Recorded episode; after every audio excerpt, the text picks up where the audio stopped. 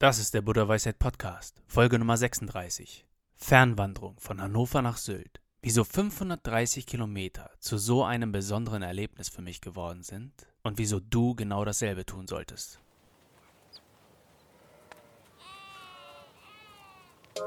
Der Buddha Weisheit Podcast. Mehr Harmonie im Alltag.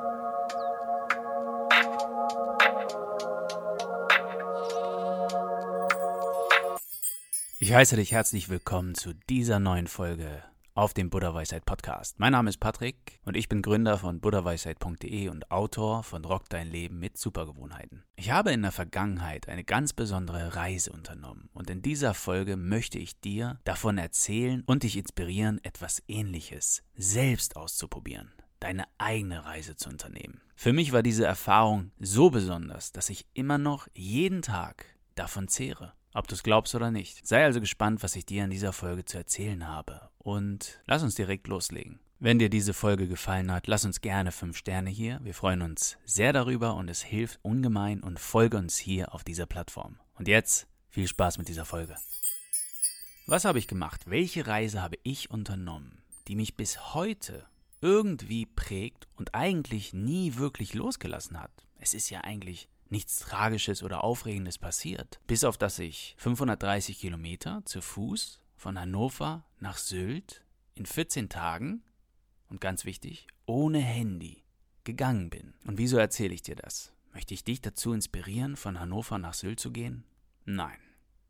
Ich möchte dir von einer extrem entschleunigenden Fernwanderung ohne digitale Hilfe erzählen und wieso es mich berührt hat und irgendwie zu etwas ganz Besonderem geworden ist, von dem ich im Grunde genommen irgendwo jeden Tag zehre. Ich glaube wirklich, dass so eine Reise etwas völlig anderes als ein normaler Urlaub ist und Menschen richtig gehend verändern kann. Lass mich dir also von meiner Fernwanderung erzählen. Wo lang bin ich gegangen? Was habe ich gemacht? Meine selbst ausgedachte Fernwanderung hat mich von meiner Haustür in Hannover 530 Kilometer bis nach Sylt geführt. Ich habe mich am ersten völlig verregneten Tag von Hannover bis Neustadt am Rügenberge und am nächsten Tag nach Nienburg gekämpft. Dieser Teil betrug 60 Kilometer.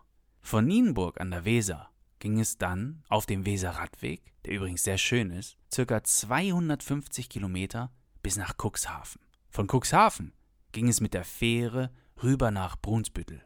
Von Brunsbüttel habe ich dann nach dem Nordseeküstenradweg gesucht und bin an der Küste circa 206 Kilometer bis nach Husum gelaufen. Was für ein Traum. Ich habe viele Schafe gesehen, das kannst du mir glauben. Anschließend bin ich mit der Bahn rüber nach Morsum und die letzten 10 Kilometer an den wunderschönen und an dem Tag stürmischen Strand von Sylt, Westerland gewandert. Die Menschen, die alle den Sturm beobachtet haben und die stürmische See, haben ganz schön geguckt. Das kannst du mir glauben. Ich war braun gebrannt und hatte einen braunen Stock in der Hand, der am unteren Ende aufgrund des ständigen Kontakts mit dem Boden bereits richtig ausgefranst aussah. Ich wurde auf meiner Reise mindestens hundertmal gefragt, wohin soll es denn gehen oder wohin sind Sie denn unterwegs? Am Strand von Westerland wurde ich dann natürlich gefragt, woher kommen Sie denn? Denn irgendwie haben die Menschen gespürt, dass ich am Ziel angekommen war. Ich habe dir soeben erzählt, welche Punkte ich auf meiner Reise abgelaufen habe, aber das war nicht das Besondere. Auch nicht die Kilometer, die ich abgewandert bin. Immerhin ja 36 Kilometer im Durchschnitt, glaube ich. Nein, das Wichtige an dieser Reise ist das Wieso und das Wie, glaube ich. Denn zum Wie möchte ich dir erzählen, dass ich mir zwei wichtige Dinge für diese Reise vorgenommen hatte. Und zwar Nummer eins, das Smartphone ist verboten. Keine Musik, kein Klicken, keine Anrufe, nichts. Und Nummer zwei, keine Karten. Das war's. Wieso ich das gemacht habe, wirst du im Verlauf der Folge noch verstehen. Jetzt möchte ich dir von meinem Warum erzählen und auch von den Erkenntnissen, die ich auf dieser ganz besonderen Reise gewonnen habe. Ich fange mit meiner größten Erkenntnis an und gleichzeitig auch dem Grund, weshalb ich diese Episode aufnehme. Und das Lustige ist, dass ich diese Erkenntnis erst viele Jahre später oder sogar Jahrzehnte später erlangt habe. Also ein Jahrzehnt und sechs Jahre sind es, glaube ich. Wie ist das möglich, dass man eine Erkenntnis erst so lange später erlangt? Gute Frage. Lass es mich dir erklären. Zunächst habe ich diese Reise auch angetreten, um mir selber etwas zu beweisen. Jahre zuvor war ich auf dem Jakobsweg und habe kläglich versagt. Ich bin von Bayonne, Frankreich, bis nach Leon, Spanien, 450 Kilometer gewandert und habe mir unterwegs das Knie demoliert. Ich musste die Reise aufgeben und es hat mich ein wenig gewurmt, wenn ich ganz ehrlich bin. Entwicklungstechnisch habe ich mich gerade in einer Phase wiedergefunden, mit meinen circa 24 Jahren damals, in der es darum geht, herauszufinden, welche Art von Mensch ich eigentlich sein möchte. Will ich Dinge, die ich anfange, um jeden Preis zu Ende bringen? Oder halt nicht?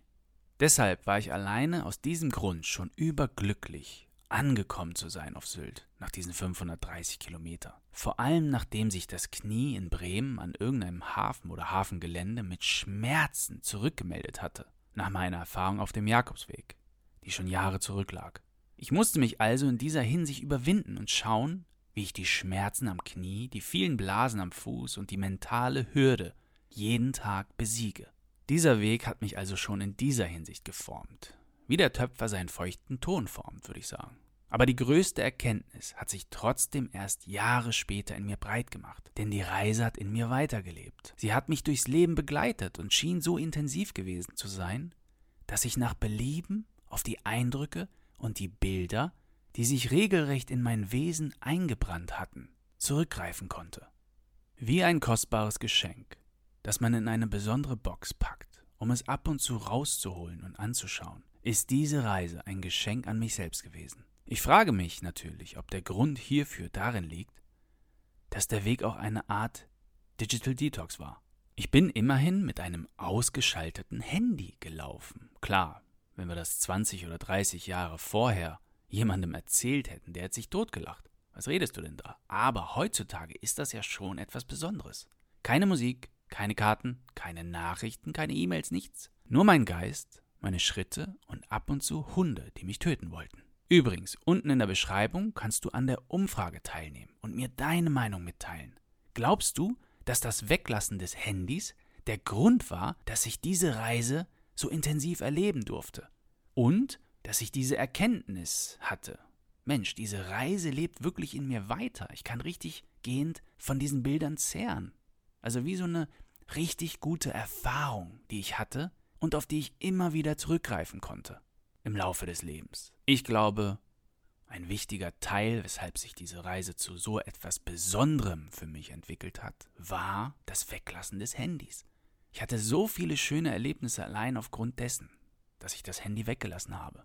Ich musste mit Leuten reden. Ich musste aus meiner Komfortzone herausgehen. Ich musste Leute nach dem Weg fragen.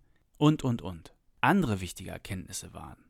Entschleunigung gibt es wirklich. Menschen sind beeindruckt von Wanderern. Du wirst ständig angesprochen. Ständig. Menschen sind interessiert an Wanderern. Menschen sind gütig. Menschen sind freundlich.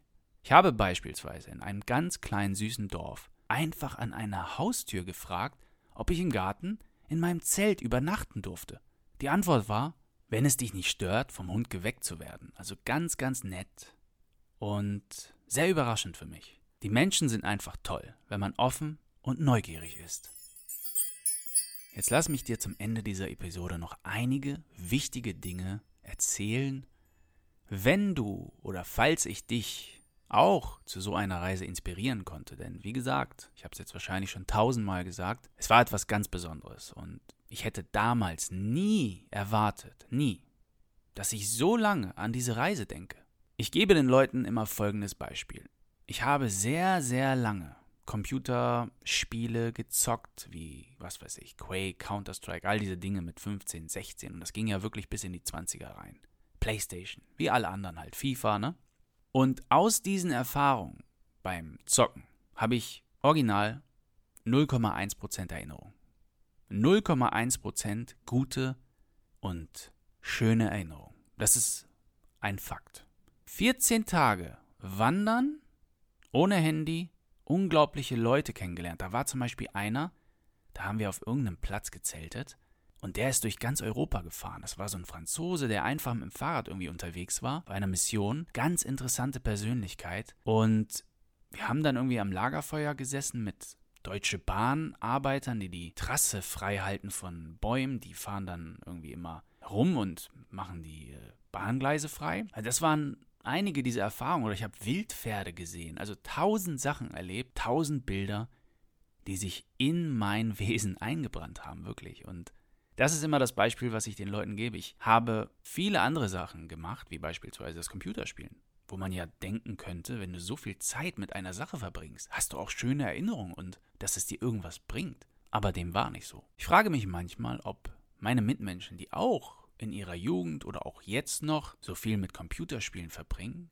die gleichen Erfahrungen gemacht haben. Dass es eigentlich nichts Bleibendes ist. Aber eins kann ich dir garantieren, diese Reise, die bleibt für immer. Das sind meine Erfahrungen. So, nun zu den Tipps und Tricks, die du auf jeden Fall beachten solltest, wenn du auch so eine Reise machen möchtest. Lass uns mit der ersten wichtigen und interessanten Frage loslegen. Warum ist es wichtig, von seiner Haustür aus loszugehen? Oder lass mich diesen Satz einfach mal umformulieren. Warum ist es schön oder warum kann es schön sein, von seiner eigenen Haustür loszugehen? Ich glaube, es ist einfach etwas ganz Besonderes, direkt von seiner Haustür zu starten und bis in die Ferne zu Fuß zu gehen. Warum das so ist, kann ich natürlich nicht ganz genau beantworten. Aber etwas Magisches umgibt diesen Umstand, dass man nicht erstmal zu seinem Start hinfahren muss mit Bahn, Flugzeug oder Auto. Es ist eine runde und vollkommene Sache, wenn jemand direkt von der Haustür losgeht. Diese Aussage ist natürlich total subjektiv und basiert lediglich auf meiner einmaligen Erfahrung. Ich bin durch vollkommen unbekannte Straßen gewandert und habe mich selbst wie ein Fremder gefühlt in meiner eigenen Stadt. Denn ich war ja im Begriff, genau das zu werden, ein Fremder, für jede weitere Stadt, wo ich lang marschierte. Es war auch sehr interessant, die Minen meiner Mitmenschen zu beobachten. Denn es war ein Montag. Alle machten sich auf den Weg zur Arbeit und waren teilnahmslos. Die Stimmung war irgendwie trist, denn es regnete anschließend den ganzen Tag. Den Rest der Wanderung gab es dafür strahlenden Sonnenschein. Ich wusste an diesem Tag schon, an diesem Montag, an dem ich losgewandert bin, bis nach Sylt, dass diese Reise eine ganz besondere Erfahrung sein würde. Abschließend möchte ich sagen, dass wer es sich erlauben kann, einmal in seinem Leben von seiner Haustür bis zu seinem Ziel fernwandern zu können, der sollte das auf jeden Fall tun. Es kann eine unvergessliche Erfahrung werden. Versprochen. Nächste wichtige und minder interessante Frage. Sollte man alleine oder sollte man mit Freunden wandern?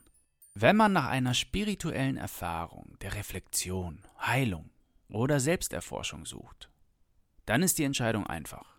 Man sollte sich alleine auf den Weg machen. Ähnlich wie es Cheryl Strait in ihrem Buch Der große Trip 1000 Meilen durch die Wildnis zu mir selbst erzählt hat, ist es etwas gänzlich anderes, wenn man allein unterwegs ist. Du kennst dieses Buch vielleicht nicht, aber den Film mit Reese Witherspoon, Der große Trip, Wild, von dem hast du vielleicht schon gehört. Ich glaube, er hat sogar einen Oscar bekommen. Hier sind sechs Gründe, warum man alleine wandern sollte. Man verlässt die Sicherheit der Gruppe und ist völlig auf sich allein gestellt. Es kehrt Ruhe ein im Geist. Das meditative Wandern ist möglich. Man kann eher fremde Menschen kennenlernen. Man lernt sich selbst kennen in völlig fremden Situationen. Und man ist flexibler und spontaner. Und jetzt nochmal, um es gerecht zu halten, denn ich habe überhaupt nichts gegen das Wandern mit Freunden oder mit dem Partner. Denn das habe ich natürlich auch schon gemacht und weißt du was, es ist fantastisch. Aber es ist nicht dasselbe. Hier sind sieben Gründe, warum das Wandern mit einem Partner oder mit den Freunden besser ist. Nummer eins: Die Sicherheit. Es ist klar. Sicherheit in der Gruppe, insbesondere bei schwierigen Wegen oder gefährlichen Situationen. Die Geselligkeit. Unterhaltung und gemeinsame Erlebnisse mit Freunden oder dem Partner, die man für immer teilen kann, von dem man erzählen kann und so weiter. Es ist eine ganz andere Motivation weiterzulaufen, denn glaub mir, selbst den besten Wanderern passiert es, dass sie aufgeben wollen. Und auch das ist eine super starke Erfahrung, die man machen kann beim Wandern. Wenn man diese Erfahrung alleine macht und sich da durchkämpft, durch den plötzlichen Willen aufzugeben, dann ist das etwas ganz Schönes und ganz Tolles, was dich auch nie wieder verlässt, denn du weißt, du kannst dich auf dich selbst verlassen. Nächster Grund wäre der Komfortaspekt, das Teilen von Ausrüstung, zum Beispiel Zelt, Kochgeschirr und so weiter, die gemeinsame Planung von Routen und Aktivitäten, neue Perspektiven, die man gewinnt, andere können neue Wege oder Orte vorschlagen. Und der letzte Grund wäre das Teilen von Kosten. das liegt nahe.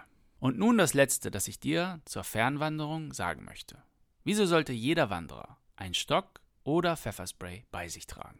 Hör zu, wenn du das erste Mal von einem wild gewordenen Kangal oder Schäferhund in einem gottverlassenen Dorf um 6.30 Uhr in der Früh angefallen wurdest, wirst du mir vielleicht zustimmen, dass ein Stock in der Hand oder ein Pfefferspray in der Tasche irgendwie ein wenig mehr Sicherheit gibt. Das war's für diese Episode. Ich hoffe inständig, dass ich dir gut vermitteln konnte, wieso diese Reise, die ja im Grunde genommen nichts Besonderes ist, völlig unspektakulär, keine Fallschirmsprünge, keine Reisen nach Dubai, relativ günstig, teilweise sehr einfach mit Zelt, zu so etwas Besonderem für mich geworden ist. Wieso ich jedem empfehlen würde, diese Art von Reise einmal in seinem Leben unbedingt zu machen. Alleine oder mit Freunden, mit seinem Kind, mit seinem Partner, ist wahrscheinlich nicht so wichtig, aber unbedingt ohne Handy. Darauf bestehe ich. Wenn dir diese Folge gefallen hat, lass uns unbedingt eine schöne Bewertung da. Folge uns hier und bis zum nächsten Mal.